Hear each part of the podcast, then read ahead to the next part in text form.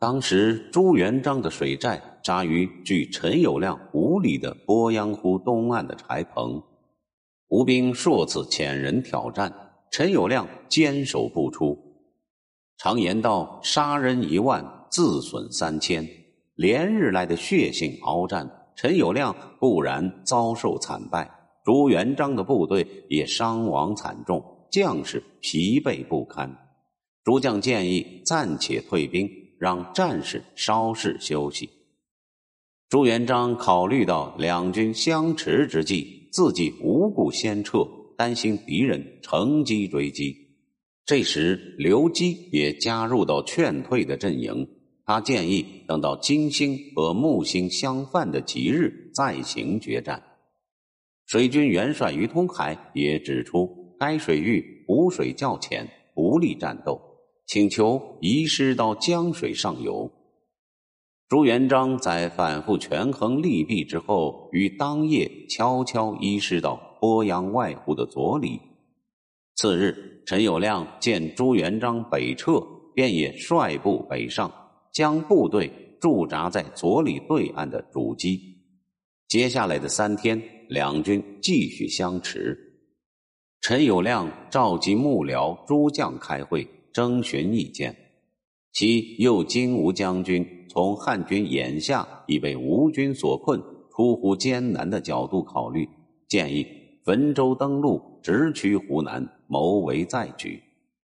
左金吾将军则持反对意见，认为眼下虽然形势不利，但汉军尚多，胜负尚不可知，还不至于已到汾州而走的地步。如果汾州登陆，敌人若以强盛步兵追击，则进退失据，一败涂地，哪里还能够图谋再举？陈友谅原本对自己的水师期望颇高，然而接二连三的水战败绩令他十分沮丧。犹豫良久，他表态道：“右金吾言事也。”左金吾闻言，恼恨陈友谅不采纳自己的良谋，十分失望，便率部投降了朱元璋。右金吾本来就对前途悲观，见左金吾相吴，也寻机率部尾随而去。右左金吾是负责皇帝警卫的武官，一般都是亲信近臣。他俩的叛变，对陈友谅而言。所损失的不仅是周师兵力，其折射出的还有人心向背。一时间，汉军阵营人心惶惶。朱元璋则趁机急他虚火，修书一封，言辞挑衅，云：“囊者攻犯池州，吾不以为先，生还俘虏，将欲与公为约从之举，各安一方，以祀天命。”此吾之本心也。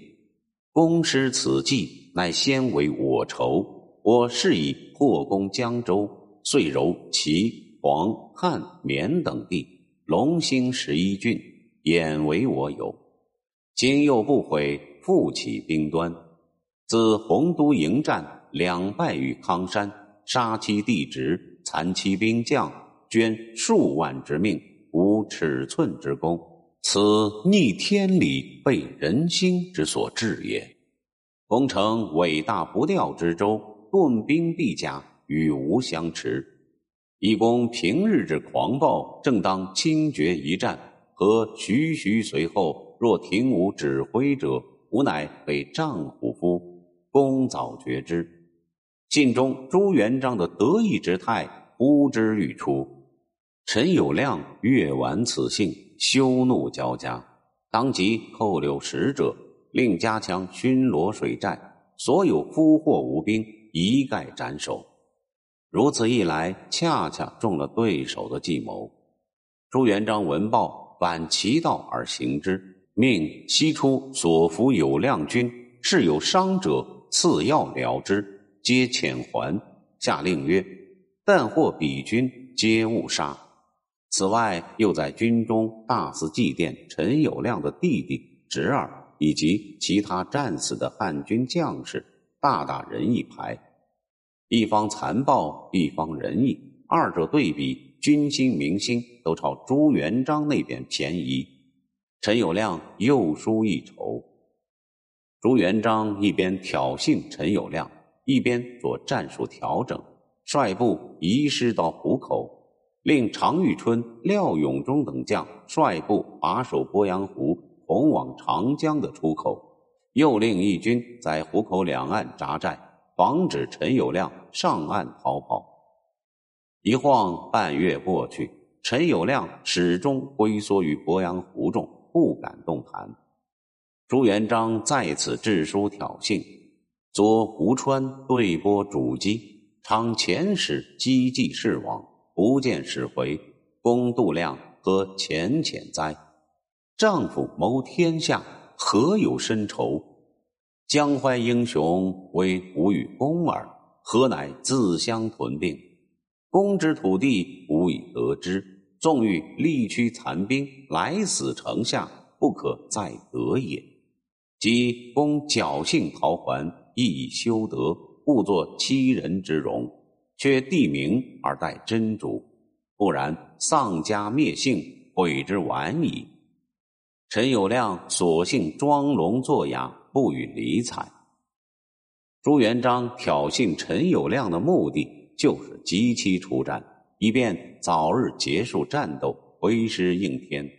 毕竟他心中一直还提防着张士诚，见陈友谅拒不理睬，只好转变思维，分兵攻取齐州、兴国等地，自己则坐镇湖口，悠哉悠哉地陪着陈友谅耗时间。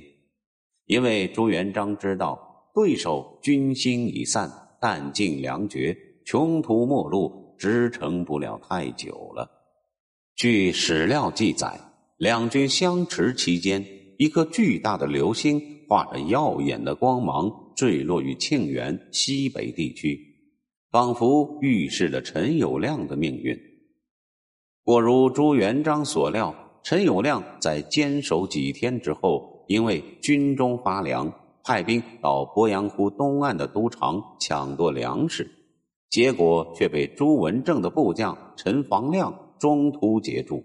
船只多数被对方焚毁，万般无奈之下，陈友谅决定冒死突围。至正二十三年八月二十六日，陈友谅率领残存的百余艘舰船向长江突围，企图经水路汇回武昌。行至南湖嘴，被早已等候多时的吴兵迎头痛击。陈友谅指挥周师。奋力杀出重围，行至湖口，又遭到常遇春、廖永忠等人所率的火伐阻击。汉军且战且走，吴兵紧追不舍。到了晋江口，再遭到戴德率领的伏兵的截杀，双方展开殊死搏斗。这时，朱元璋也随追兵赶到战斗现场。他冒着流矢，坐在船头的胡床上，亲自指挥战斗。随侍的老儒朱生见状，态度坚决地把朱元璋拉进了船舱。也是朱元璋福大命大，造化大。他刚离开，汉军的流矢已中胡床矣。比较而言，陈友谅就没有朱元璋这么幸运。他见大势已去，便换成一艘快船。准备趁乱逃走，结果一支流矢射来，从眼睛灌入头颅，当场毙命。消息传开，吴军将士欢呼雀跃，愈发奋勇。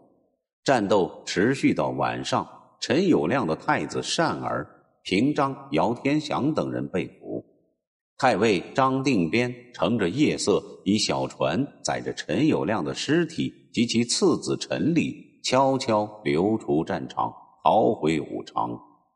次日，困在晋江口战场的汉平章、陈荣、枢密使李才等人，见大势已去，率所剩周师五万余人投降。惊心动魄的鄱阳湖大战历时近四十天，至此终于落下了帷幕。